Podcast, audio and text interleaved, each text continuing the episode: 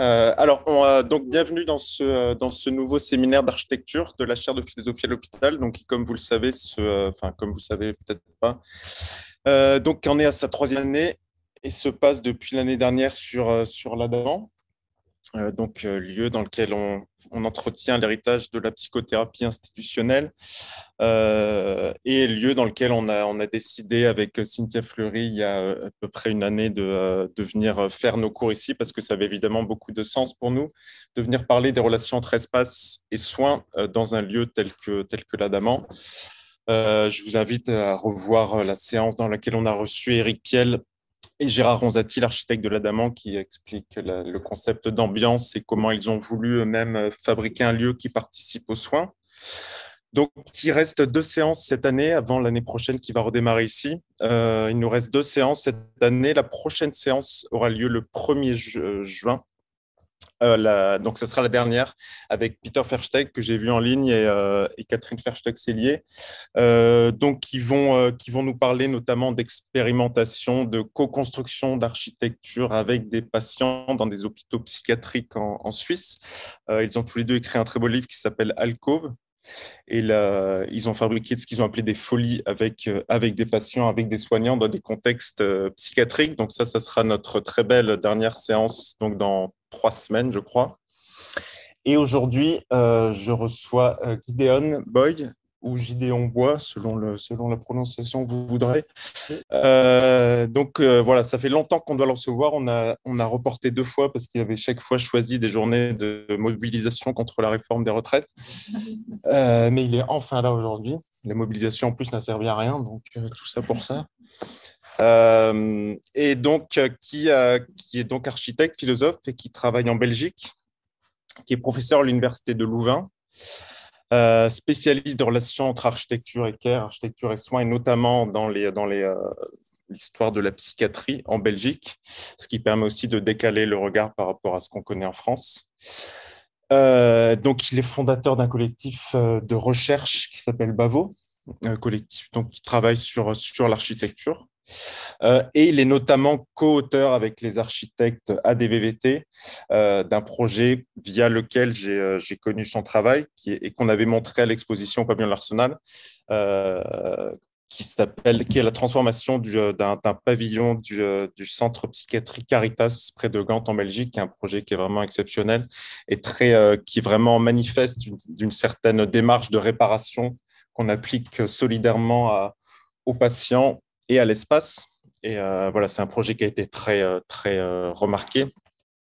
Merci beaucoup et merci beaucoup, Guidon, d'être venu jusqu'à Paris pour nous.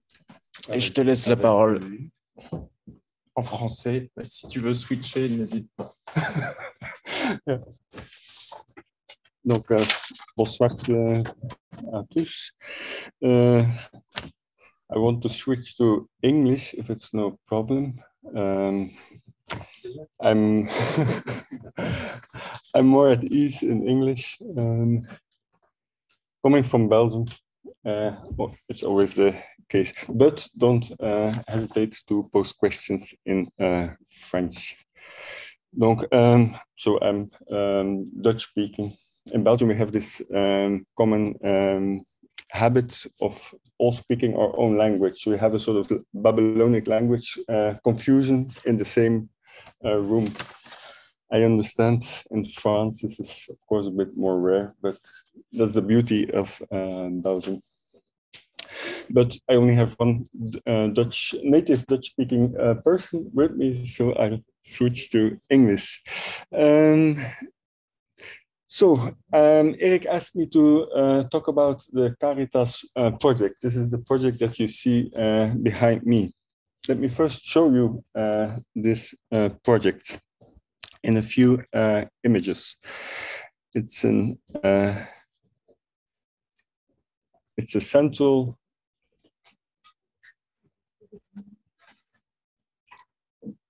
It's a building in the psychiatric center Caritas in Melle, near Ghent. About um, 20 minutes uh, from the city of Ghent. It is uh, part of the psychiatric hospital um, run by the Sisters of Mercy. It was the ladies uh, or the female clinic for psychiatry built in 1904 um, as a sort of complement to the male psychiatric clinic in Ghent, most known, the Dr. Uh, Institute, which was run by the Brothers uh, of Mercy. Um, the, the, the psychiatric clinic in Melle was quite a modern um, facility in the sense that it had a sort of open uh, terrain with pavilions spread over the terrain for every uh, mental sickness. There was a pavilion uh, assigned, and the building we will talk about is the St. Joseph or the former St. Joseph uh, Pavilion.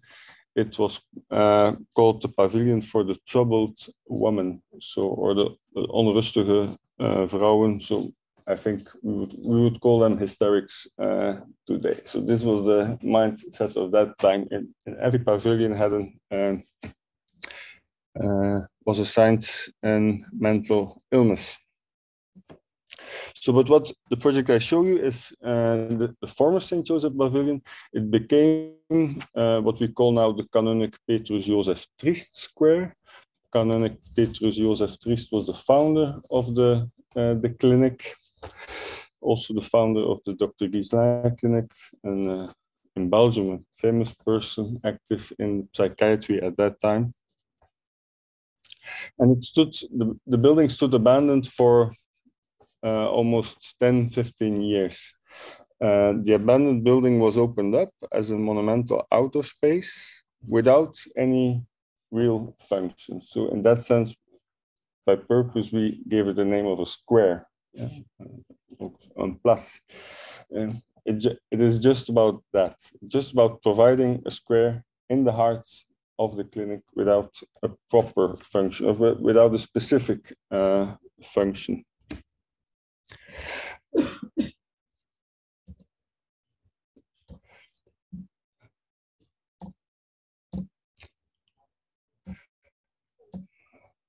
It has uh, two levels. It was opened up. Now the, the, the, upper two floors are closed because of safety reasons, because the building, of course, now after almost eight years of being open starts to deteriorate. Of course, that was part of the plan that a building uh, would, or that we would not demolish the building uh, straight away, but that we allow it, let's say, somehow to rot and to decay and have that as a sort of central uh, building in the uh, in the psychiatric center. The the project gained, uh, as Eric said, a lot of international attention. It's a rare project, of course, uh, also in a functioning psychiatric clinic, so something quite uh, strange. Um, we got uh, prizes from the Venice Biennial, uh, the Silver Lion. We got a prize for the, the Mies van der Rohe Award in Barcelona. We even got a prize by the European Union Public Prize for for urban public space. So imagine this building, in fact, getting prizes in all different categories. In Belgium, we even got we even got a prize by the Henry van der Velde uh, prize for interior space. So very strange. Um, but what I want to talk about is, or strange enough, so all these prizes, this massive attention, people all having their own interpretation of what that building could mean for the patients. Often it was explained like that, a sort of healing environment. But this was strange for us as initiators of the project. But at first we did not um, have any um, um, um yeah, there was no idea of healing in that project the project, this is what I will explain now. Uh, in fact, it was just having this open space in the clinic. And of course, the perception, public, public perception was a lot about this care, uh, about this healing uh, element. But for us in the clinic, um, the project did not solve, in fact, anything. It was a sort of byproduct, a line of light that came into being during the reflection we had on the spatial organization of the, the clinic. And in that context, the opportunity came to save one of the older buildings and, and have it open up as an, a sort of ruin. So it was part of this bigger uh, research on what a spatial setting would mean today for the psychiatric clinic. And this is what I want to uh, talk about and how this connects to the project uh, that we see here uh, behind me. Um, so, in fact, the project started um, with me as architect, uh, philosopher, working on the issue of uh, psychiatry and the spaces for space for psychiatry or the architecture for psychiatry. Um, that work started um, from the or was initiated by the Flanders Architecture Institute and the Flemish government architects having the wish to reflect on this issue. So the question, what could architecture for uh, care uh, mean? But in fact, there were no real, um, there were no best practices, or they could not find any best practice, and still they had this ambition to, to, so, to somehow work around that uh, team. Uh, so in the policy notes, very uh, general reflections were made, like uh, this idea of um, invisible care, that this should be the architecture for the future when it comes to care in, a sort of architecture that is invisible, so that you do not have this, let's say, this hospital uh, uh, complexes anymore, in which it is somehow clear from from the outset that you are a sick person the moment even entering that clinic. But in fact, this was a very general uh, idea because the moment you start to differentiate and the moment you start to think about psychiatry, often it's not that easy to, to become uh, invisible. For instance, when talking about crisis care, you cannot simply become uh, invisible and you cannot simply become part of uh, the city. Another of these very general ideas was a slogan by the uh, Flemish government architect, architect, architecture for care and care for architecture. So in the, the idea was that if we want to have an architecture for care, we should also start to care for architecture. But this was of, of course, a very good, a nice idea, but you could do little with that in terms of uh, when it comes to let's when it comes to therapy, when it comes to residential programs in, in the clinics and all of that. So this is where my uh, work started.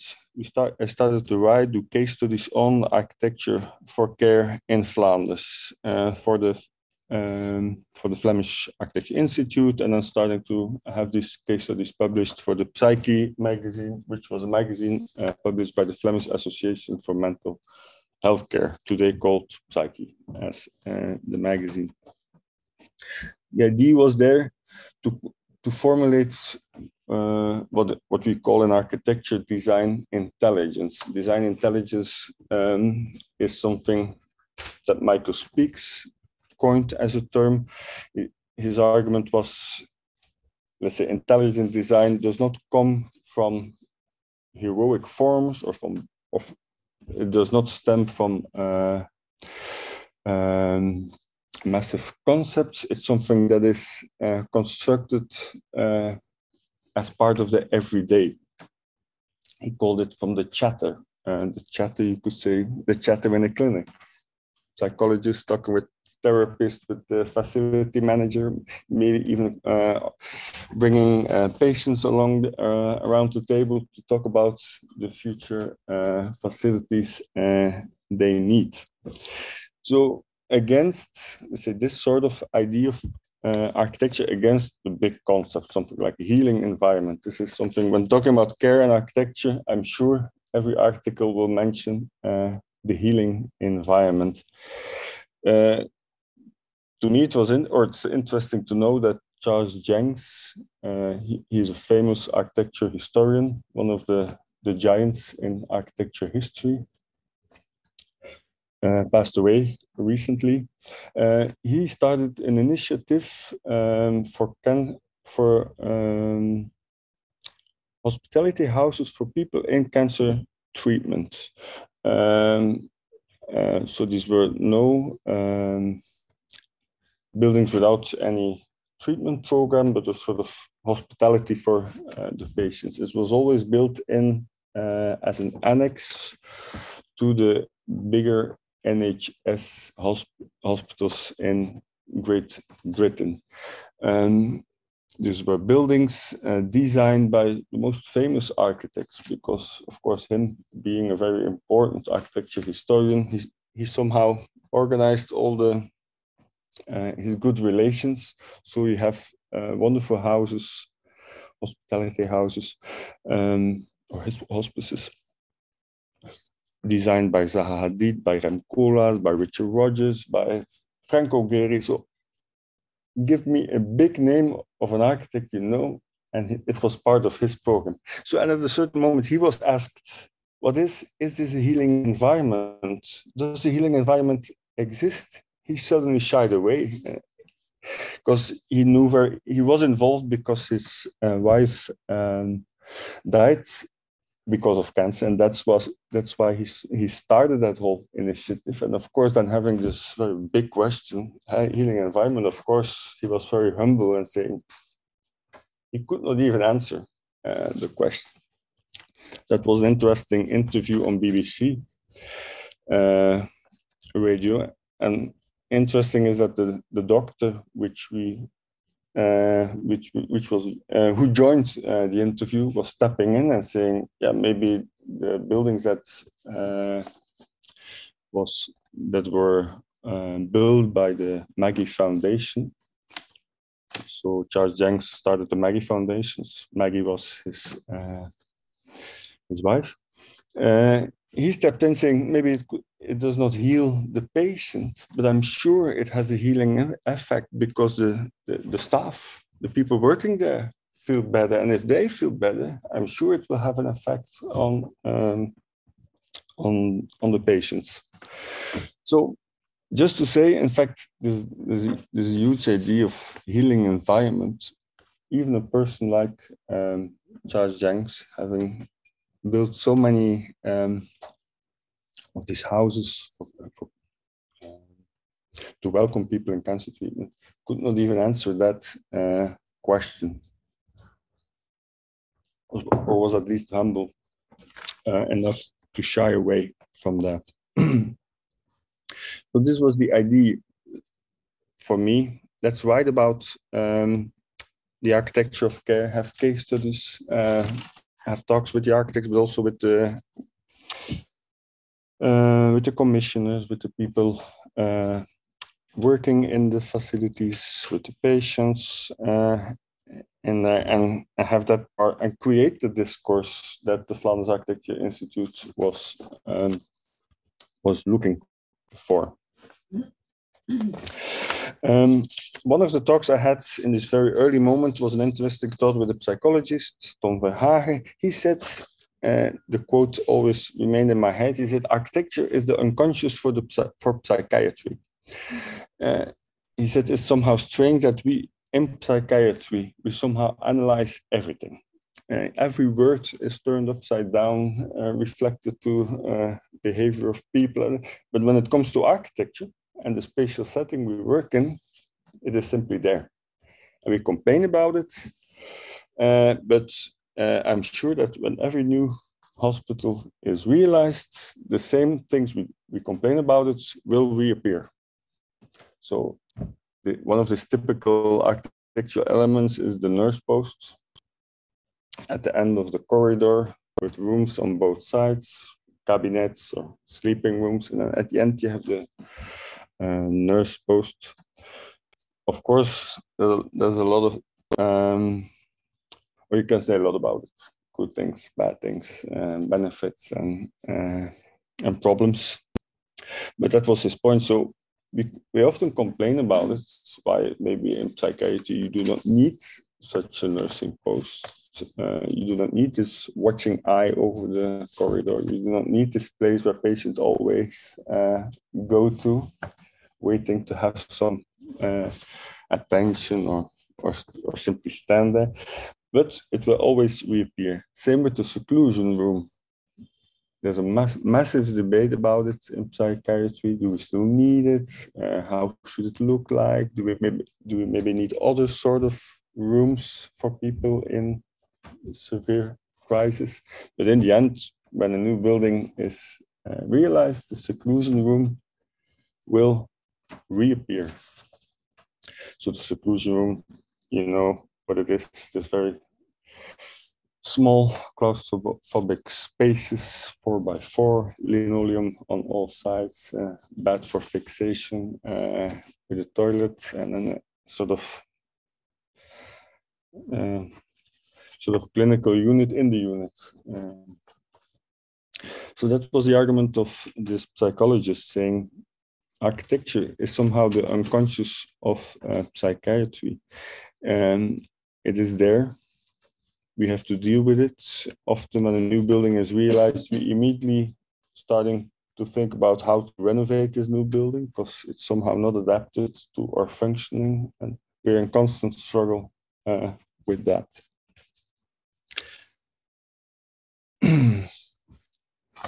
so this was the let's say the first my first step how i came or what was what my involvement was in uh, psychiatry. Then came in 2014 the request by the by the manager the general manager of the clinic uh, psychiatric center caritas. It's today called Karus. And asking me to work on a um, a new spatial master plan for the clinic.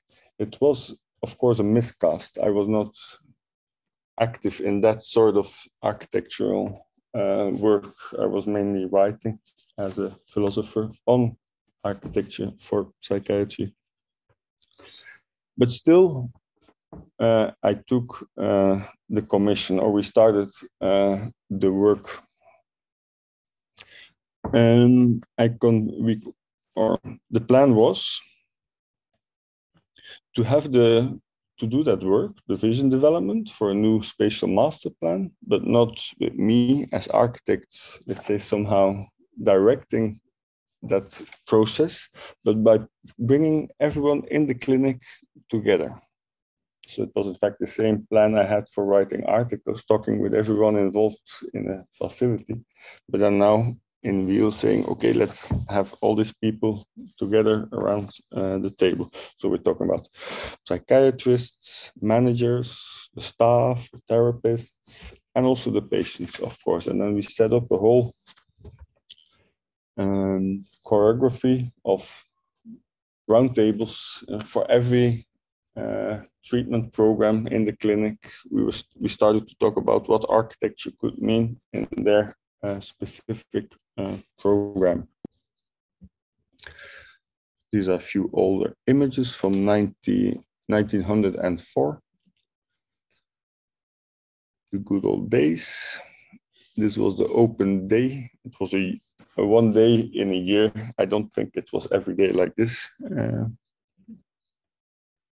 so this was the proposal. So let's have that work for the around the spatial master plan, but then as a sort of interactive uh, process. Because in the end, I was I am not I was not that planner. I could not even uh, direct that.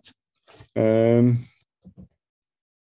we started to invite uh, the different uh, let's say treatment programs. So this was the ASAP, which means the fear and um, mood disorder uh, program. And then the second work group mentions the gerontopsychiatry, so it's this elderly uh, psychiatry. And we brought these people together to talk about architecture, what it means, how they relate to the building they work in, uh, what their future uh, facility uh, would better look like, or all their specific needs, desires, frustrations. Uh, this was what we uh, discussed and then tried to to note down and also to visualize, to bring, uh, to match with uh, images. the idea was to comment the clinic. You know, so instead of having an architect as an expert arriving at the clinic to design the master plan, to have that work done uh, together as a commons. Um, the theory of the commons was something I was uh, busy with. The commons is a sort of third term between public private. Maybe rare to say commoning the clinic, but I we thought it could work. I mean, at least people live and work uh, quite closely around uh, or together in a, a, clinic, and they have a strong attachment uh, with the space, often a negative attachment, but still, uh, it makes sense to to organize a clinic as a commons, as something that we that we share. So we set up a process. We used the different people as a com as commoners, as people joining the com the process of uh, commoning. Um, as you see, we are we were having a space. We tried to have that work of master planning and architectural planning out of the boardrooms. We were located in this was a sort of UFO-like building on the site. It's the restaurant. So we were having a side room of the restaurant. So it was the place where people went to every day at noon to have their meal, in the afternoon to have coffee. So we we tried to have that work on the spatial master plan in plain sight of uh, everyone at uh, the clinic.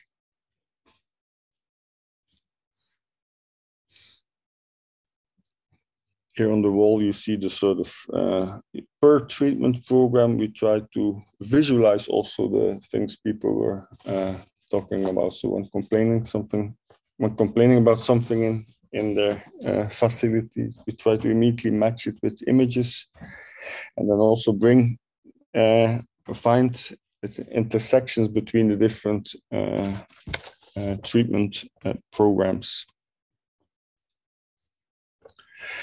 Um, so a few of the learnings, yeah, part of the work was also then uh, making reports on what on the issues discussed about in the uh, in the workshops.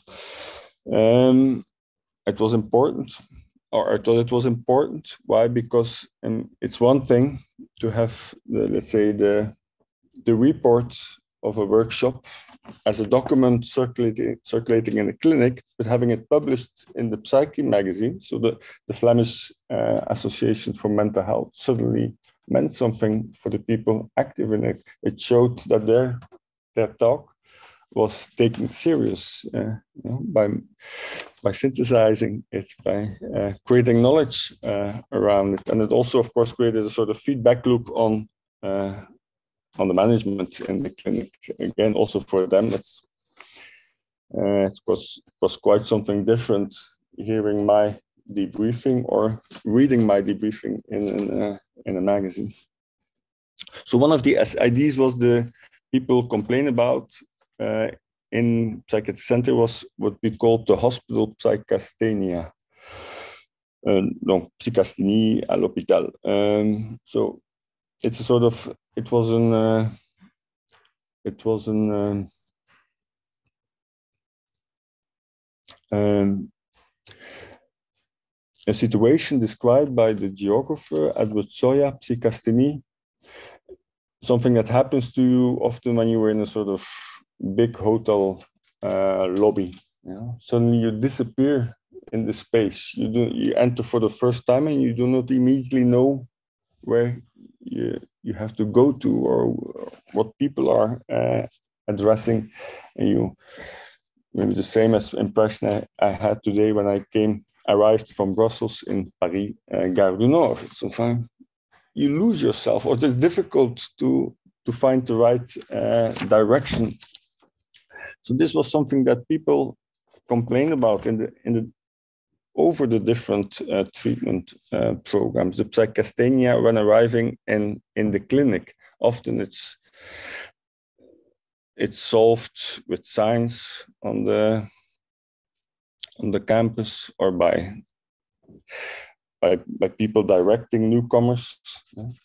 So one of the staff would help people uh, addressing or finding the right uh, pavilion in the psychiatric center.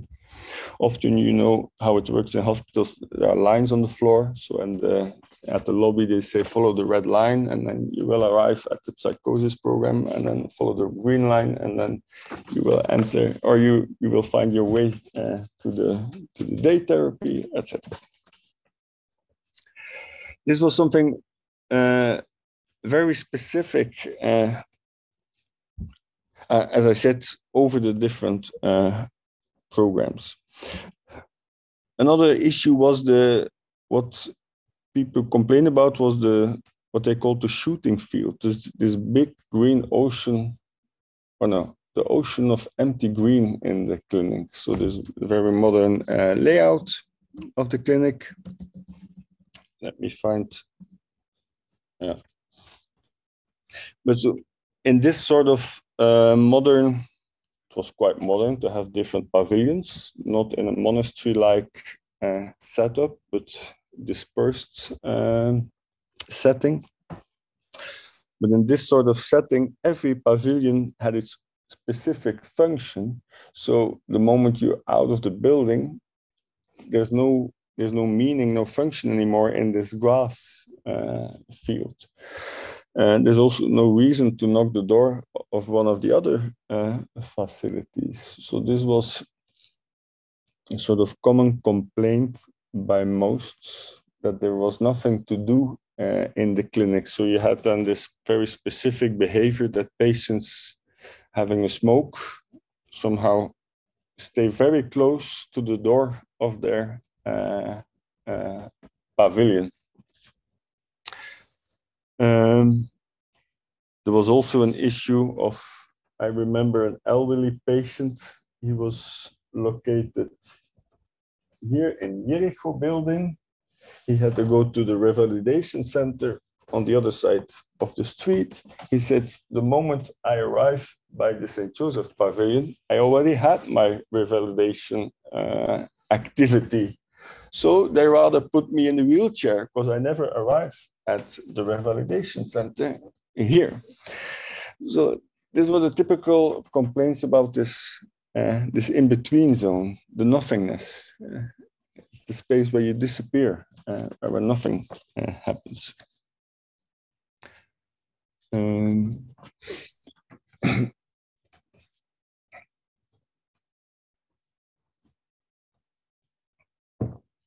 also, an, a very um, specific discussion was in what the psychiatry, how the psychiatric center is linked with the uh, environment. As you see here, the surroundings, it's Ghent is, let's say, up north of the uh, of this image. You see in the corner the highway connecting Ghent and Brussels.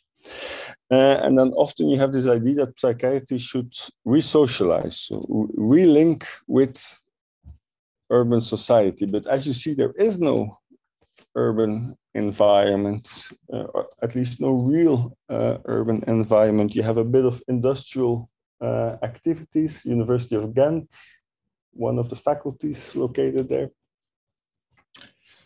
So it brought us to this idea that often this idea of resocialization starts from the the conception of psychiatry as a sort of island, heterotopia, an other place outside society. So this was how um, Michel Foucault defined the heterotopia of what he, he called uh, deviation. So all people with a, uh, with a deviation are brought together in, not, in another space outside uh, the city. Um, but here, in fact, we came to a totally different idea of this heterotopia. Um, maybe not so much a heterotopia of deviation, but the heterotopia uh, of compensation. Uh, Michel Foucault said and I think it was the fifth or the sixth principle of heterotopia, that um, the heterotopia is as organized as our society is um, is muddled, is uh, is disorganized, and then the heterotopia of compensation is is perfectly organized. He also gives he gives the example of the colony or the military, uh, uh, or maybe the monastery is the best example. So perfectly organized uh, community in which everyone has a and well organized day activity. Everyone has a bed to sleep. Everyone has the uh, a specific work. So um, we came to this conclusion in the workshop that maybe we should start to think of the psychiatric center not as a heterotopia of deviation, more of compensation. And when it's a compensation, it's in fact the same urban, you see in the psychiatric center, the same layout as, let's say, urban layout in Belgium or in Flanders. A parcelization, uh, a sort of um, ur urbanity where everyone lives in a specific house and then with sort of uh, empty spaces in between.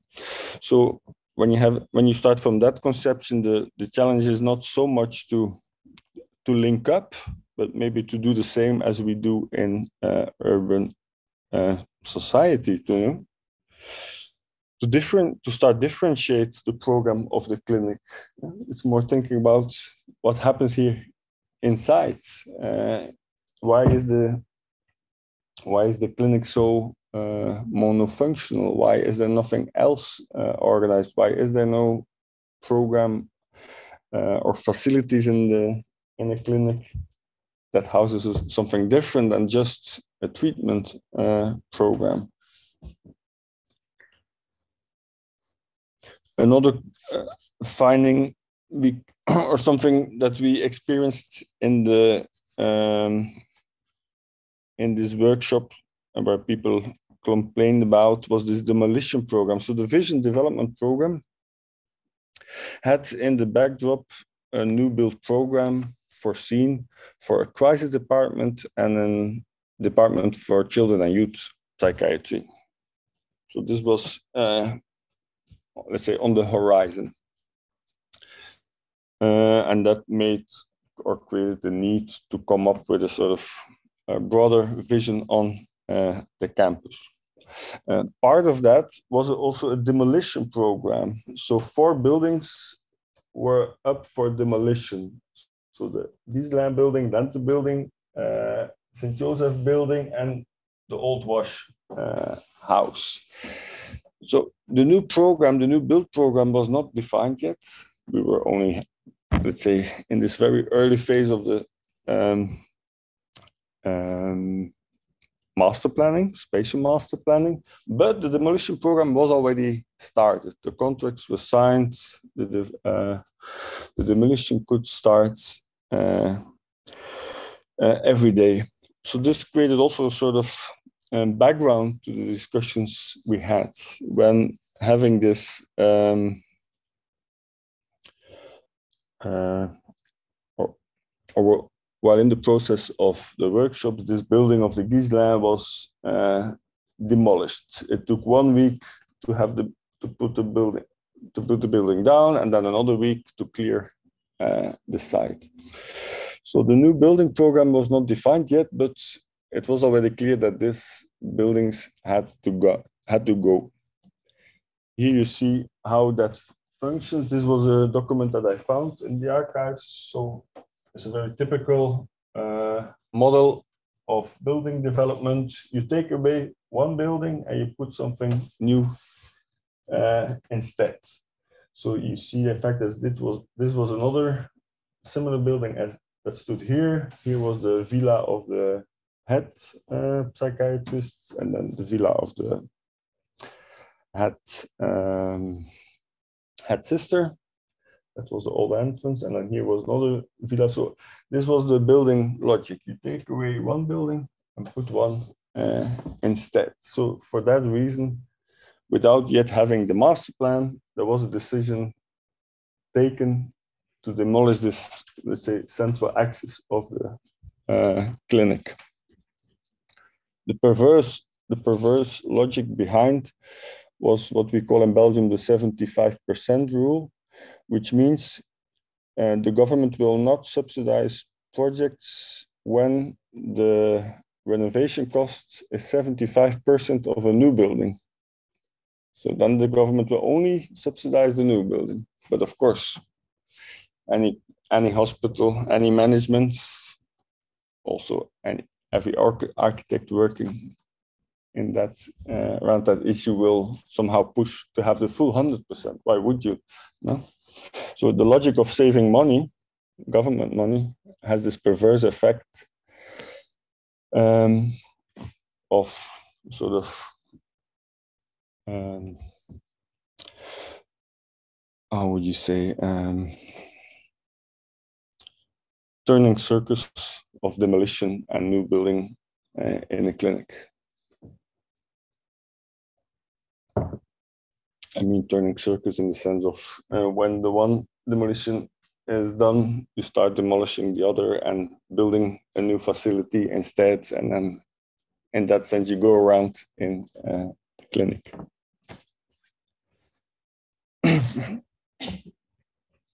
so this was the sort of uh, process we were going uh, through, having discussions on architecture and um, architecture for psychiatry, and then create a discourse around that in the clinic, uh, come with a sort of general uh, findings, come up with master plans as you uh, see here.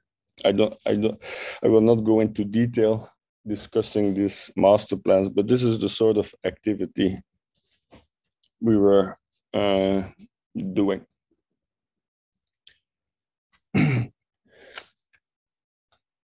so this is master planning, talking about space. It's something uh, difficult to grasp. It's a process. It changes uh, often because there's a new a new subsidy program or there's a new uh, treatment program uh, brought to the clinic or beds are exchanged are exchanged. In fact also one of the complaints was about the beds i don't know whether it, in france it works like that. Uh, the bed is a calculation unit for subsidies from the government. The beds meaning in a residential program a clinic is allowed to have i don't know 20 beds for psychosis care 30 beds for uh, uh, youth care uh, five beds for forensic care and and this is where um, the clinics deal with um, so they are allowed to have x amount of beds and then often they exchange with other hospitals It's a sort of uh, market that is created. But often when it comes to architecture, you see literally this bad logic. Yeah? A building, of course, has, 20, has than 20 beds, and then this allows the clinic to have this specific program. So the building is some is often not more than just a translation of this bad uh, logic. So, but having this, uh, let's say, do, doing this master plan, it's difficult to already see something happening. This, this sort of processes take 10 years, 15 years. We started in 2014. This first, or the crisis building that was discussed back then is only now uh, starting, or last year. The architect was, let's say, having that work done. So this is master planning. This is a very long stretched uh, uh, process. Once, when I was complaining about the fact that it takes so long, I remember that the head check, I was sort of having my neurosis, uh, and that in that moment, and the head psychiatrist came to me. He was an older man, saying, "But Gideon, look around. Uh, nothing has changed, and yet everything looks different. Why? Because he was so enthusiastic about having these workshops, not only he, but also in the clinic. He said, in fact, the whole clinic is talking about architecture and space and what they and what people need and what people would like to see. So, but still, in such a program, of course, I understand the good words or the good advice by this head psychiatrist, but still difficult uh, to grasp and have that have immediate uh, effects. So this is where uh, the project, the Canonictrist Square, comes uh, comes to the fore. And at a certain moment in the process of these workshops and master planning, uh, we arrived at one point in which the whole process was done over again. So the director called it a recursive uh, moment. So the recursive moment is in a linear process, you come at one moment and then you recap everything in a compressed, maybe heightened speed. And of course, it's not a total repetition. Something changed in the meantime. In our case, uh, of course, this context of demolition became um, part of the discussions. At first, this was already decided. The contracts were signed. The money was somehow spent. The first building, the Ghislain building, when that building uh, was demolished, so it stood aside, it stood here. It was somehow not very clear, but the moment the demolition of the St. Joseph building started, everyone everyone was affected. It had somehow an emotional impact on everyone. Again, also because the St. Joseph Pavilion was very close to the restaurant, so you could see every day how the demolition uh, proceeded. So this was the St. Joseph building the demolition. Um, it started, uh, or the discussion on this demolition and putting into question whether the demolition should continue started with a photography project.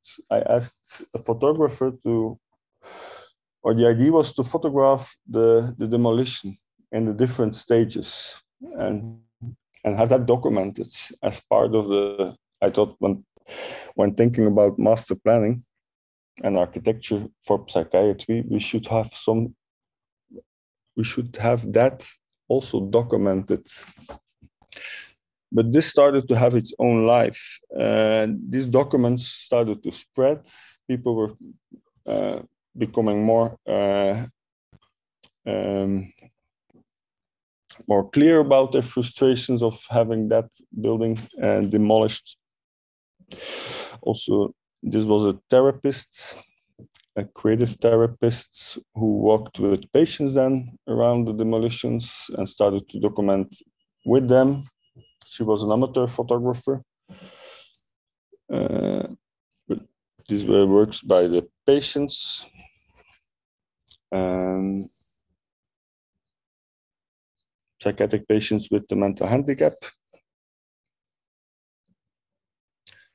Um,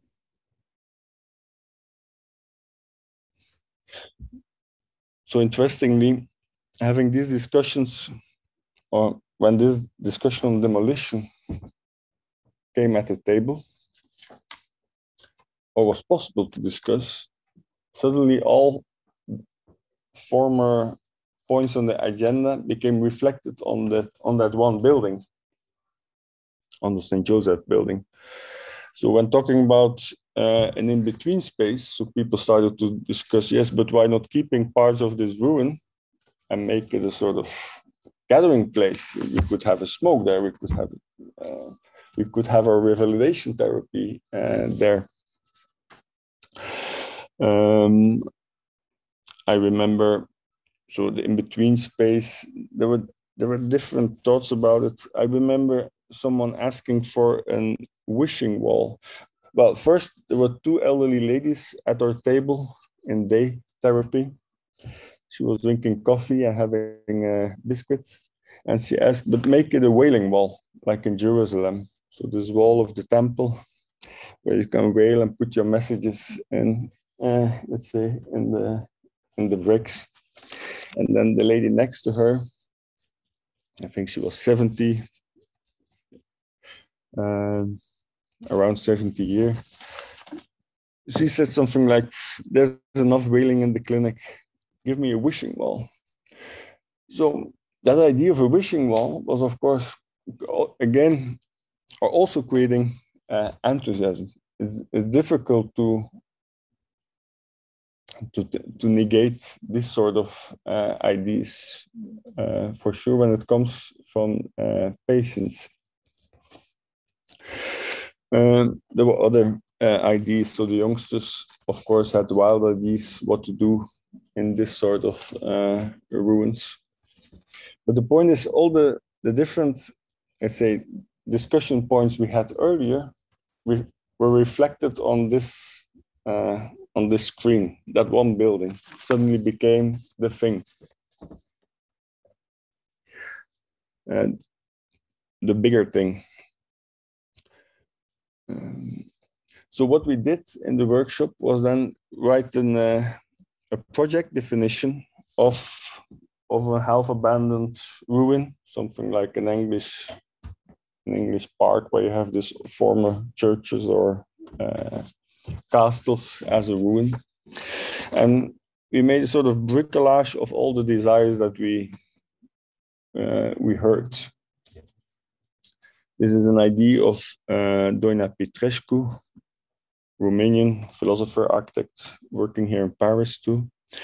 Uh, she called it uh, a bricolage of desire, or the thing that when in commoning, you you should, uh, a participative process should construct. So it was that idea that I had in mind when constructing this project definition, making it a bricolage, putting this all together in the building, the wishing wall, the in-between space, the space for smoke, space to do to do nothing.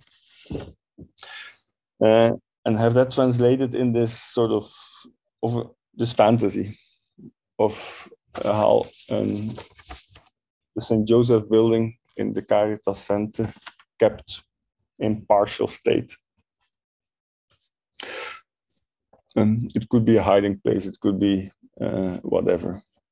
One of the interesting places in the clinic was said a patient in psychosis care often went to the uh, cemetery of the sisters. It was here in the back. It was an interesting place, they said. Why? Because you could hide between behind the bushes, but the bushes were not that high. It was just one meter, one meter and a half. So they were outside, but still in a sort of confined uh, space. And so while sitting there, reading a book, uh, one was also saying often making love with his friend there.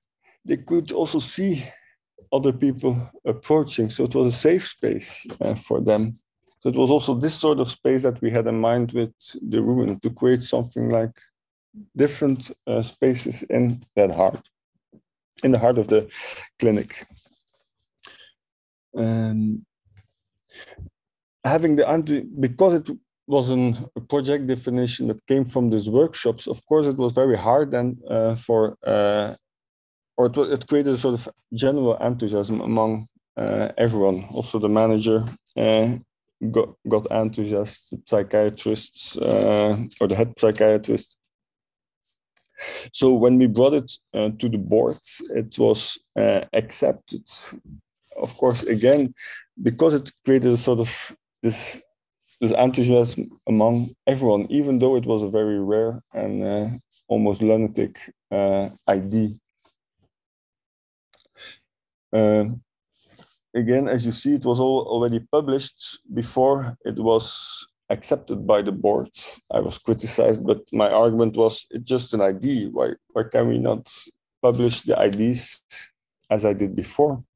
So uh, even if it's not accepted, it is, this is not a proposal uh, to the board. But of course, then after or later, it was uh, accepted. Uh, by the board. The demolition contracts were renegotiated. Uh, uh, of course, everyone at first was very reluctant. The head psychiatrist was uh, psychiatrist was, of course, thinking about the safety in the clinic, and then everyone had a say. But the, the demolition contractor, he said, "Yes, I can demolish, but for the same amount of money, I can uh, I can keep parts. Why not?" Uh, he was the most easy guy in the in the discussions. So we renegotiated uh, the contracts uh, and put out a tendering and this was the project definition.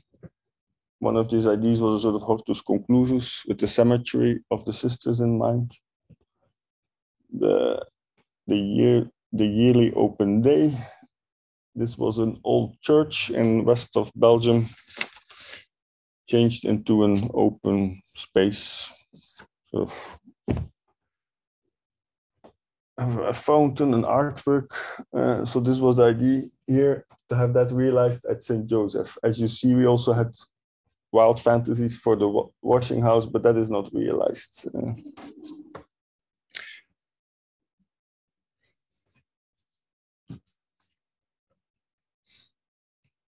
So one of the guiding ideas here was um, the logic or the words by uh, Parsifal, uh, only one weapon um, can heal the wounds.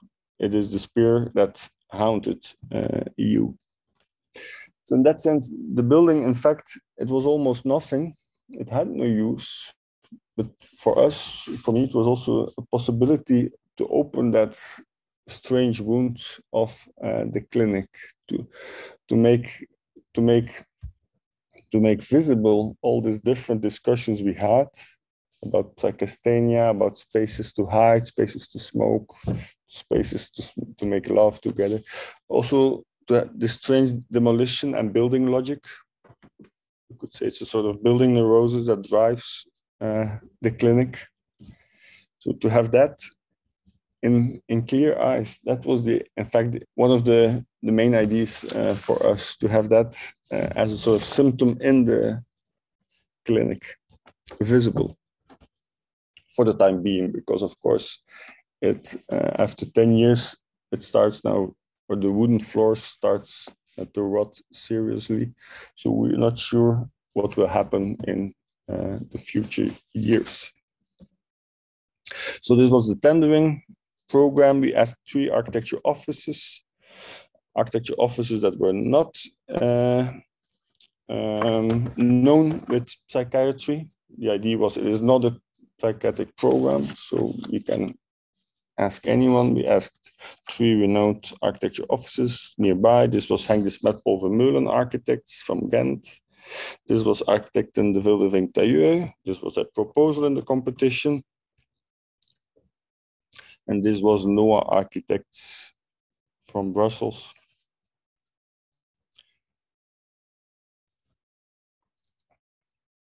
The, here, these architects, they stayed quite close to the project definition. They said the, the main idea was here to, to create a sort of um, reduced world, sort of small worlds. So part of the building was kept as a tower, a greenhouse, a water a lake. This was the most extreme um, proposal. The idea was we we take the building as we see it now and we freeze it somehow uh, and make it uh, accessible. So it was far beyond our project definition, but of course it fitted the, the, the project definition that we had. And it was even my wildest dream that I that we saw. Uh, so everyone knew this was the project uh, to take, but of course it took months to to have that accepted uh, by everyone. This was also a very nice project. So it kept the outer wall and created a sort of wild uh, uh, um, wood inside uh, with a sort of passage uh, through the trees. Because this was a sort of idea fantasy by one of the psychiatrists. He said often patients lack the possibility to see the horizon in Belgium, everything is quite flat. I think in Paris too.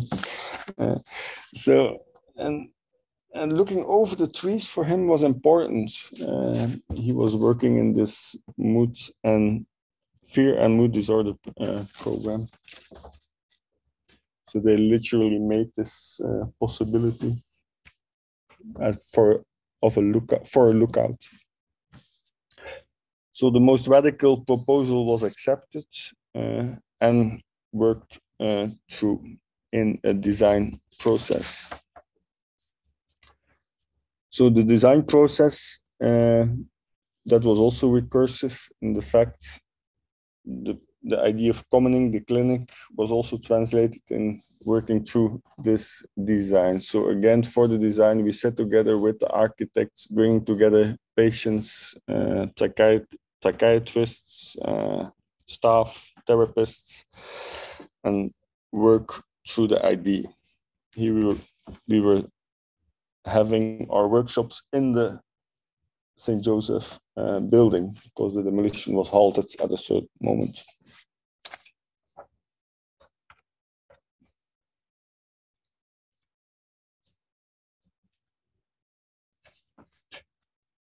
The, this image is something yeah, that relates back to the former image here.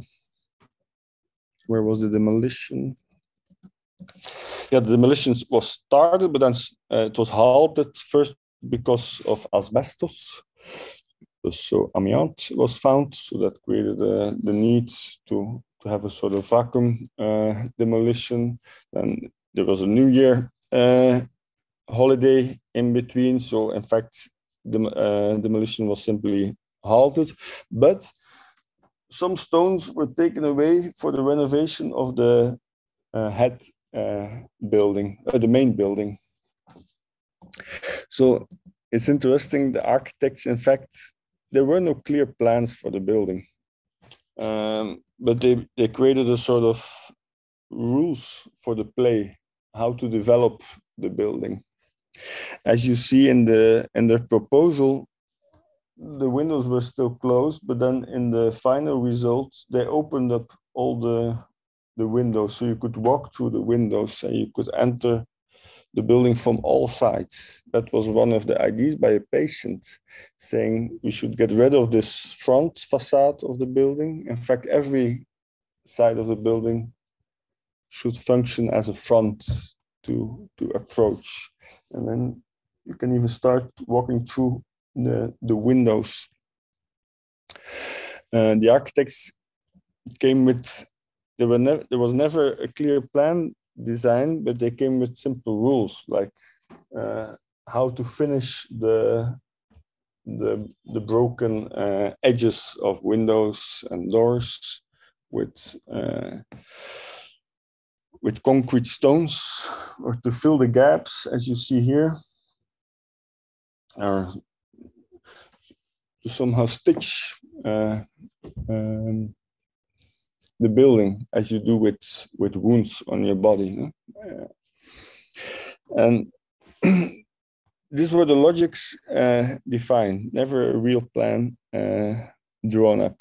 Uh, logic that were discussed and with patients how to take that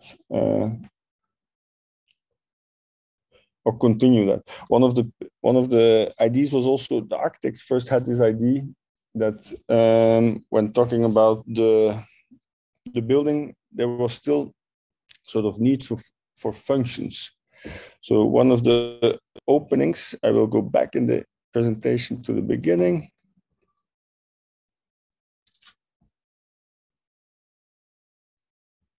Here, opening up opening up the cellar create a sort of um, steps, but the steps are too big. At first, the idea, or there was a big discussion, what would the use be? And then architects architects wanted to have a sort of playground, a half basket court was the idea, but then a, a patient came with the idea it should be nothing, it should be should be just just that space, and then we can do uh, whatever with it. Later, when talking with a psychologist, he said this is the most special space for him. He says, when I walk here, when I walk down with a patient here, I feel like Aristotle is on the steps of a Greek temple with people uh, around him. Um, good. Anyhow, so this is this was the idea. There was no plan for the building. We we we only have rules that then the contractor should follow in stitching uh, the building and opening and opening the building up to the environments.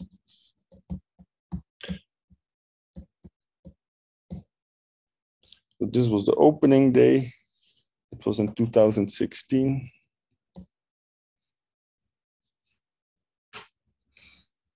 This is a, a use by the psychosis treatment program. In fact, not, of course, the building is used in different ways, often by working groups from different treatment programs, but then, I mean, not in an organized uh, way. Um, but I remember for them, it was, they said it was very useful to talk about or to be with patients in a space uh, where they are inside, but in fact at the same time outside, because there is no roof on the on the building or they think. So to have this uh, to talk about this double double feelings was very useful uh, for them. I remember also talking about the hard surface and and um, and soft feeling of the class, etc., etc. But in fact, I don't think, of course, so the building is used in different ways by treatment programs, by people just having a sit there or having a smoke or eating their hamburgers or open uh, starting the fire because there's an open fireplace uh, that's often used. Wood is provided by the clinic uh, to use it. Often, uh, people from the youth children and youth program uh, gather there in an informal way, uh, especially in the evening. But still, I think this is not the most important issue uh, or use of the building. More important, more important is the fact that is that it is nothing. So this is uh, brings me almost to the conclusion. Often, one of the um, one of the questions I have by people visiting the site, visiting the, the, the projects, often architects, because it's so well published in the architectural field, they said, then, I have this sort of remarks, also by email saying, but we did not found anybody in the building, as if they were planning to go to the zoo and see a patient uh, in that uh, open uh, space my standard answer became you forgot to look at yourself. Without that building, you would never have reached Melle near Ghent. you would never have been there. You were, as a visitor, you were the user. And in fact, as a sort of um, unintended uh, loop, uh, we we we realized what we, what we wanted in the beginning to to have a sort of or to to redevelop the psychiatric center as something that is more than only about uh, treatment a space. That is more than just about uh, patients. A place also where patients can invite people or at least have visit by their family and have some uh, good time uh, good have some time uh, with uh, them. The rotting also is, of course, a huge, huge uh, problem. The floors. Now the second, the first and the second floor is closed off. The floors um, were, of course, never is from wood, are from wood, never intended to be open to to weather conditions. But then again, yes, of course, but this was or this somehow proves that also architecture needs uh, care and attention. Uh, of, of course, for the clinic, it's very strange to clean a ruin, to now and then stitch it, but still, we thought this was, or we found this was a sort of uh, useful uh, moment. And then the safety, of course, it's a very big, big issue. I've, I remember already not from the opening, but even before the opening, the safety, patient safety was discussed uh, at every moment, and of course, creating a lot of stress among people that were responsible, uh, like the head psychiatrist and the manager, the general manager. Um, be because of of course, this building has a sort of attraction uh, to patients. Uh, um, to commit uh, terrible uh, uh, acts. And then, but a psychologist, Ferdi Marissi, uh, came in defense. He said, no, it's a good thing that we have it at least in this building, centrally located.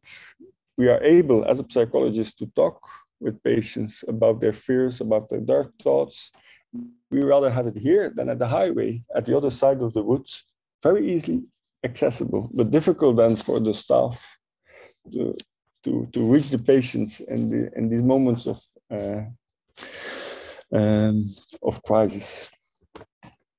But still, so the building as a problem, this is in fact uh, for us, uh, for the director, uh, one of the most, or even more important than the the daily uses or the small uses of the therapy, therapy groups. So the strange, yeah, the strange use of the building as an as an element uh, to be dealt with uh, for different uh, reasons because it rots, because it's unsafe, uh, uh, because people somehow not use it properly.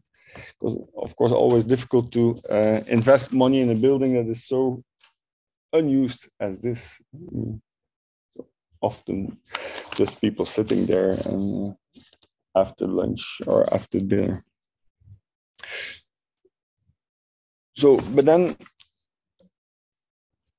this brings me this brings me to the last point: the design for legacy, the legacy of the project. Uh, here you see in the back of the image, or to the right, in the back of the perspective, the St. Joseph building, where we were talking about, so the open monumental space. Uh, the building next to it, that was also part of the demolition program, it was called uh, the Lente, so springtime, uh, was also uh, saved from demolition in the same renegotiation. So the moment it became um, clear for people, for the staff and psychiatrists that these buildings could be saved, immediately the people from psychosis program said this should be should this should become our next uh, or our future uh, facility. Everything that they had been dreaming of uh, before in the workshops, two years earlier, they saw it possible in this sort of building so they were complaining about in these bad houses or the dark corridors, low ceilings, doors on every side, nurse post at the end. So everything that makes a patient nervous, uh, everything that makes a, that pushes a, per, uh, a patient to the staff, uh, and because it's so difficult to open up a door, uh, to wait in an empty room. So here they created uh, or they renovated the building as an open space, a continuum, so a space where you can see almost through the whole building. The rooms are located here in the side wings. The former cabinets are now used as individual rooms, and the former common sleeping rooms are used as uh, social spaces where you can literally look through, where you have a short corridor, where you have a corridor let's say, with only doors on one side, not on, on both sides. A facility also on the ground level that has many accesses, uh, exits. So you can exit the, so this is the first floor, but then on the, on the ground floor, you can leave the building from here, uh, from here, from here, in the back. So you create a sort of open space where, where patients can roam around and, and, and flee easily. Uh, when they feel this uh, need. So interestingly, this building was realized by the technical uh, department of the clinic without me uh, intervening, without the architects intervening. So the former project was by Architecten de Vylder Vinck Taillieu, famous architecture office. Uh, here, in fact, the or it shows somehow how the clinic was empowered uh, to take on these old facilities and to, to do away with this, this perverse logic of the 75% rule. uh, the manager um, later, after finishing this building, said, in fact, the 75% rule, it was below the 75%, uh, uh, the renovation. But he said later the costs rise a little bit, but we have now the enthusiasm of the staff included, uh, as you include the, the VAT. Um. So this was in a, an important uh, moment, and in fact, to me, much more important result than the open uh, monument uh, or the open monumental uh, outdoor space where the whole world uh, thinks about and gives prizes to. In fact, this is this is a true result of that whole process. Why? Because it's part of this. It's a residential program. This is this is of course much more important for the patients, for the people working there in the department. It, it's part of this, of the functioning of uh, the clinic.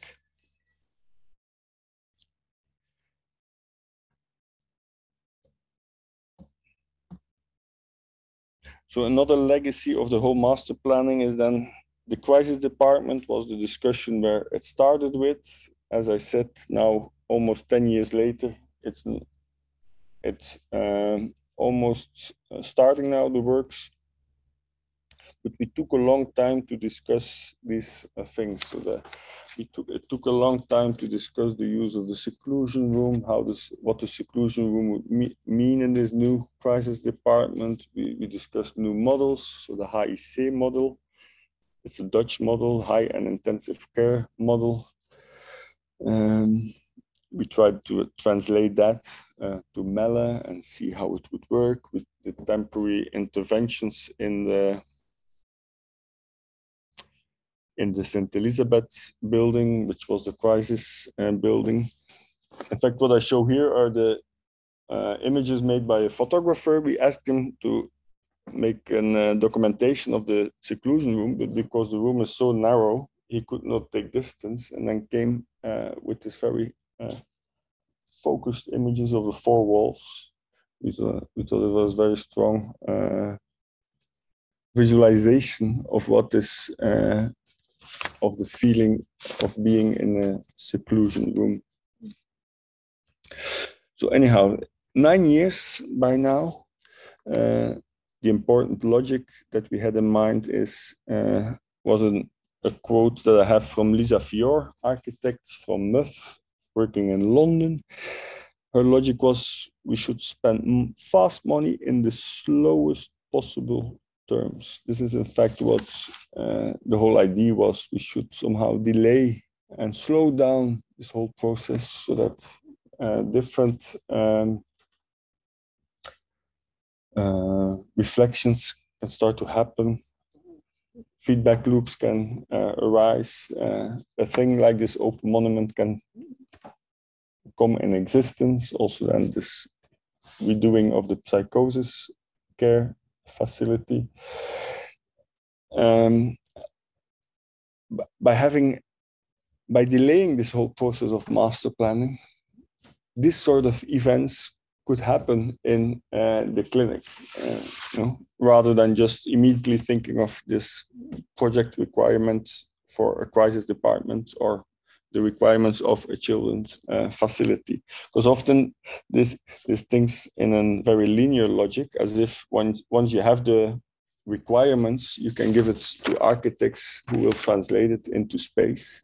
Well, in fact everything that uh, that we were going through had this logic of a much more dialectical uh, logic. In fact, the service, I mean, the care service that people uh, provide, I mean, are often only uh, debatable or discussable when you start to think about uh, space and how the space is organized. So it's only in that moment that the staff could start to reflect on how they could uh, uh, deal different in that building, and vice versa. It's only by discussing uh, the care service that an architect comes to sort of new conceptions of what a hospital building uh, could look like, but then in a very in this typical linear uh, thinking about the building process, this sort of logics are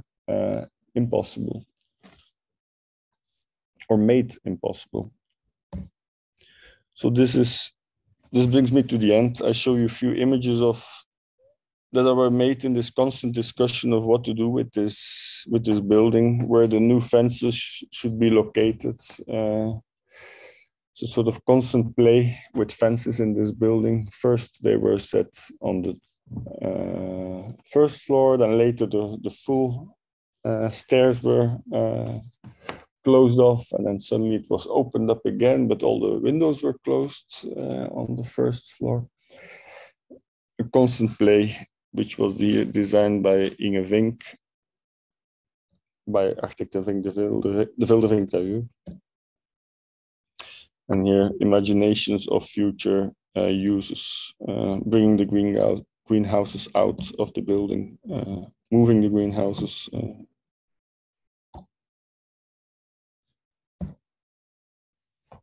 you can read all about it in this book, Unless Ever People, published by uh, Flanders Architecture Institute.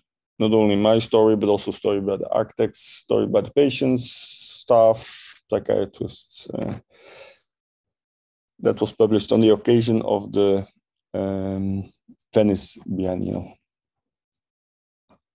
The latest stories are not yet part of the book, so maybe we make a second uh, version.